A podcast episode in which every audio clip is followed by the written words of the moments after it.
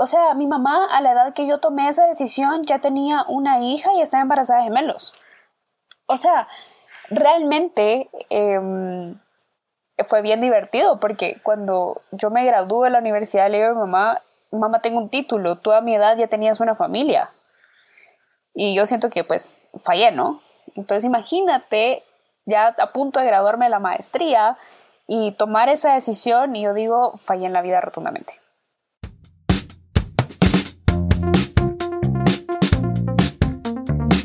En otras noticias, el mundo aún no se termina.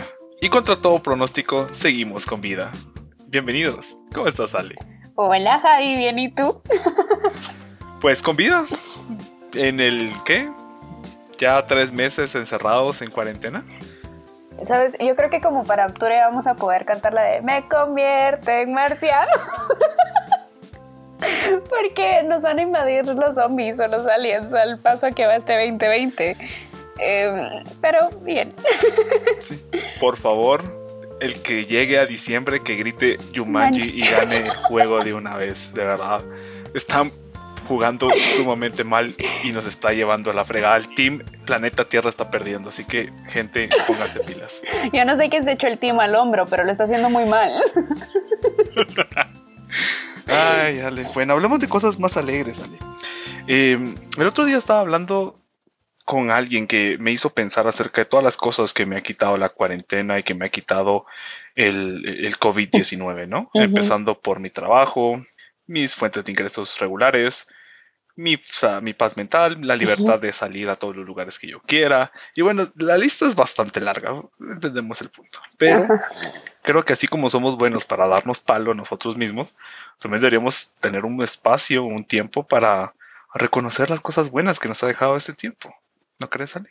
Totalmente. Es más, creo que es en los momentos de crisis donde tenemos más crecimiento y aunque cuesta y duele muchísimo, creo que sí, estos momentos de crisis nos han dado mucho y creo que también hay, tenemos muchísimo por, los cual, por lo cual estar agradecidos, ¿no?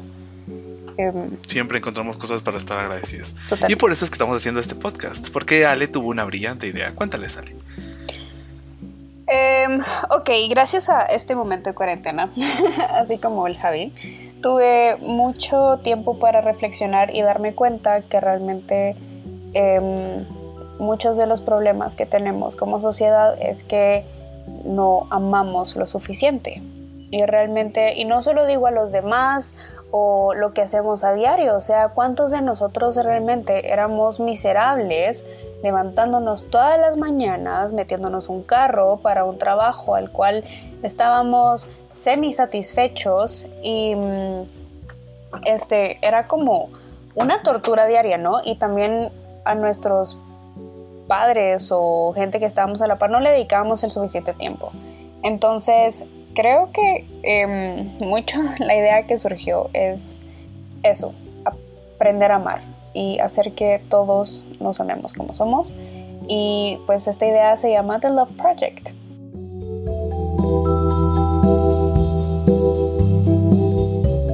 Un poquito de mí es que em, durante los últimos años he estado repartiendo flores. Entonces creo que he recopilado bastantes historias de amor detrás de cada arreglo. Y me puse realmente a pensar cuál era mi favorita de todas ellas. Y creo que la más bonita de todas, y no quiero sonar narcisista, por así decirlo, pero creo que la historia más bonita de todas fue que por medio de todas esas historias de amor me encontré a mí misma. Y creo que la historia más grande de amor que he podido contemplar con mis propios ojos a su totalidad ha sido el amarme a mí misma. Entonces, creo que hoy les voy a contar un poquito, porque creo que nos tenemos que amar a nosotros antes de poder amar a todos los demás. ¿Tengo que contar la historia completa? ¿Y un solo? ¿O tú me vas a estar haciendo preguntas? Sabes, Ale, eh, pensaba que fueras lo más espontánea posible, ¿no? Ah, Pero te puedo hacer algunas preguntas para, ayudarte, ¿no? Si tú crees que me estoy desviando o, o algo así, me dices. Eh, claro, te, voy a hacer una señal así como, ya, cállate, Aldo. te estás desviando, cuidado. en el chat, va. Yo. así bien discreta la señal. Eh,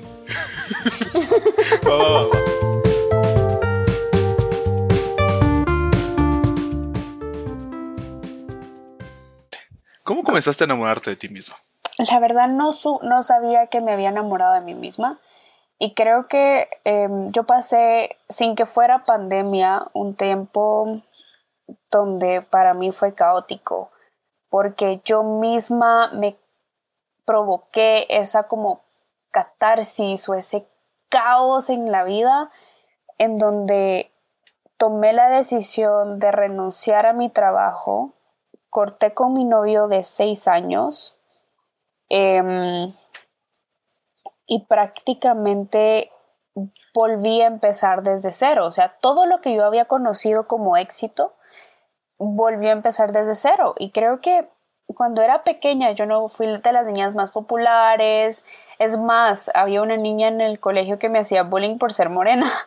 Entonces, nunca me pensé a mí como bonita o como una niña em, como el estatus de niña popular, linda, no, o sea, yo era la morenita chiquita, súper calladita que le encantaba leer y le encantaba como cantar y hacer poemas y era cero que ver con el estándar como de, niña popular linda, ¿no? De ojos azules, canche, rubia y toda esa vaina. Entonces, em, creo que crecí así y lo que me quedaba era ser intelectual, ¿no?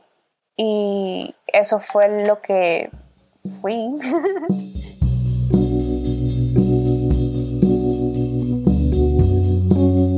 Después conseguí este novio, entonces em, cuando salí del colegio lo conocía toda mi vida y realmente nunca para mí era así como, ok, alguien cree que soy lo suficientemente bonita, pero yo en sí no me lo creía.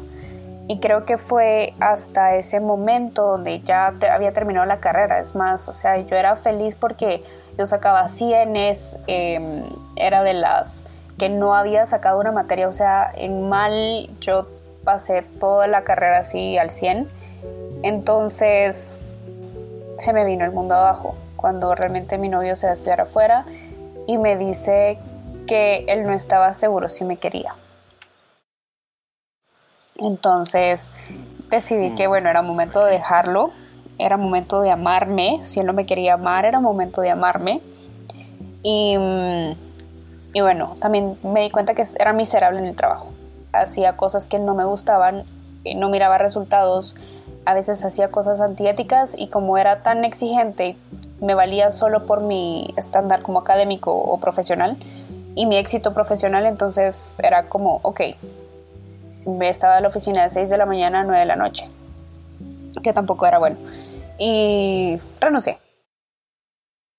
Me empecé a dedicar a hacer proyectos freelance, a, a difundir flores. Y creo que para mí ese momento fue como un parteaguas en la vida, porque regresé primero a mí misma, o sea, a entender qué era lo que me gustaba, qué era lo que no me gustaba. Después de seis años yo me había hecho una con aquella persona con la que yo creía que era mi alma gemela y no, y no me había dado cuenta que realmente tal vez a mí me gusta el queso, pero no me gustaba tanto como creía. O que detesto la música, no la detesto, pero que la música de banda no es mi favorita y mucho menos de electrónica. Yo había ido a más conciertos de música electrónica en esos seis años que cualquier otra cosa. O sea, había gastado dinero en cosas que ni a mí me gustaban. Y cositas así, fui poco a poco, fue un proceso de llanto y fue un proceso de ir al psicólogo, fue un proceso de entender quién era y de definirme como persona. Curiosamente, hasta bajé de peso. Hay que aclarar o sea, y, o sea, y hay que aclarar aquí que no eras precisamente una niña en este momento, ¿no? Ya tenías su título, ya Exacto. en teoría eras grande, ¿no? En, teoría estaba a un año de graduarme de la maestría. Pero, o sea, ¿no era un poco como abrumador? O sea, sentir que estabas pasando por todo esto a tu edad en la que si uno miraba a tus papás o a tus abuelos, ellos ya tenían como resuelta su vida hasta cierto punto. Totalmente. Esa es la impresión que daban, ¿no? Totalmente. O sea, mi mamá, a la edad que yo tomé esa decisión, ya tenía una hija y estaba embarazada de gemelos. O sea, realmente em, fue bien divertido porque cuando yo me gradué de la universidad le digo a mi mamá, mamá tengo un título, tú a mi edad ya tenías una familia. Y yo siento que pues fallé, ¿no? Entonces imagínate ya a punto de graduarme la maestría y tomar esa decisión y yo digo, fallé en la vida rotundamente. Tengo 20 años y estoy fallando rotundamente. Y sí, o sea, para mí creo que me tomó un día, dije, lo hago porque lo hago. Pasé meses meditándolo, sobre todo lo del trabajo, porque eh, decía, ok, va a quedar sin ingresos, ¿no?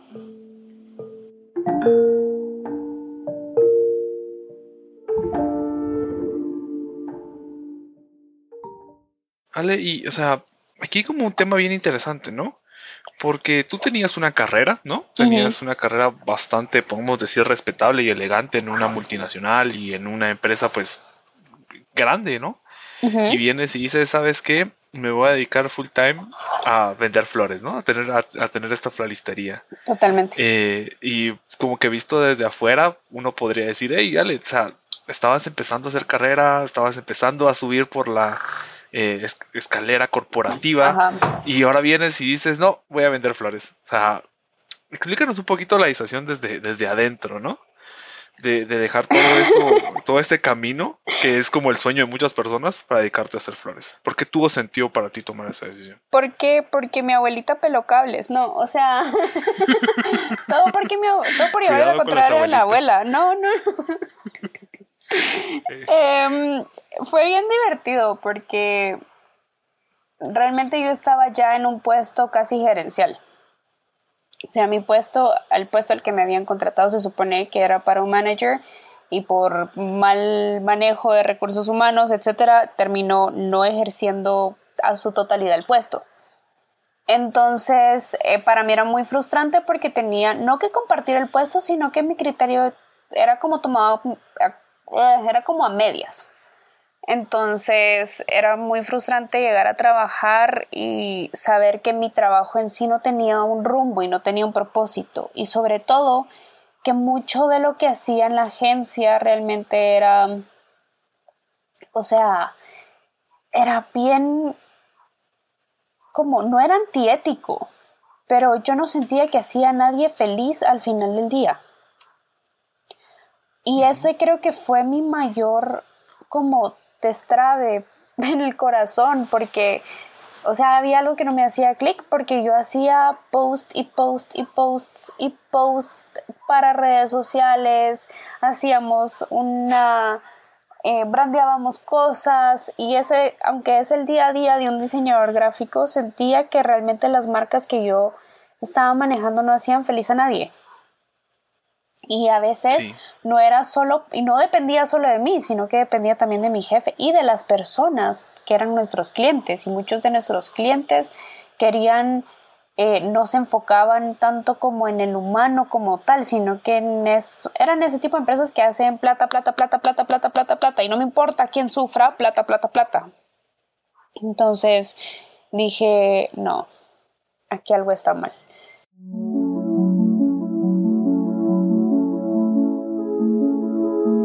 Y dije, no voy a seguir una vida miserable en donde realmente no hago feliz a nadie. Y mm, empecé a eh, hacer flores porque creo que, aquí no se alegra con flores. Y era diseñadora y, mm, y bueno, pues todo hizo clic. Tuve un trabajo donde decoraba cosas con flores, entonces empecé a tomar cursos con flores, etc. Y al final eso fue lo que hice, o sea, creo que solo cayó del cielo, o sea, yo no, yo no me puse a investigar qué puedo hacer con mi vida, sino que simplemente se fueron uniendo las piezas. Y creo que mucho de lo que pasa es que tienes que ser, tomé la decisión ante todo y por todo porque creo que tienes que encontrar tu, verdadero, tu verdadero propósito y tu verdadera vocación en la vida. Em, y realmente me di cuenta y en ese proceso de cortar, renunciar a mi trabajo y empezar eh, el emprendimiento, me di cuenta que yo no era simplemente una máquina y no era una persona excelente diseñadora o excelente en mercadeo o en excelente en esto, sino que realmente lo que a mí me gustaba era tocar corazones y que mi propósito en la vida y como me defino ahora es ser un puente de felicidad. Y quiero que mi trabajo y todo lo que haga en esta vida sea para ser un puente de felicidad.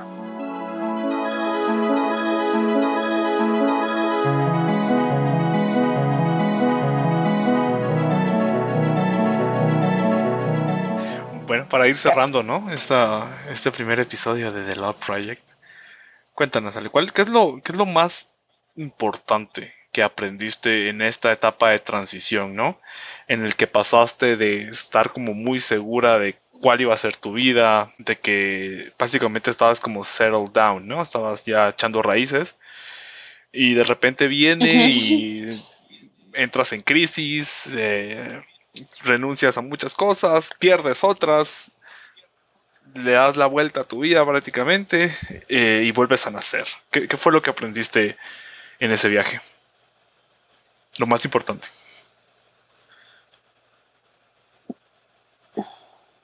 Tómate. Em, a cuestionarme.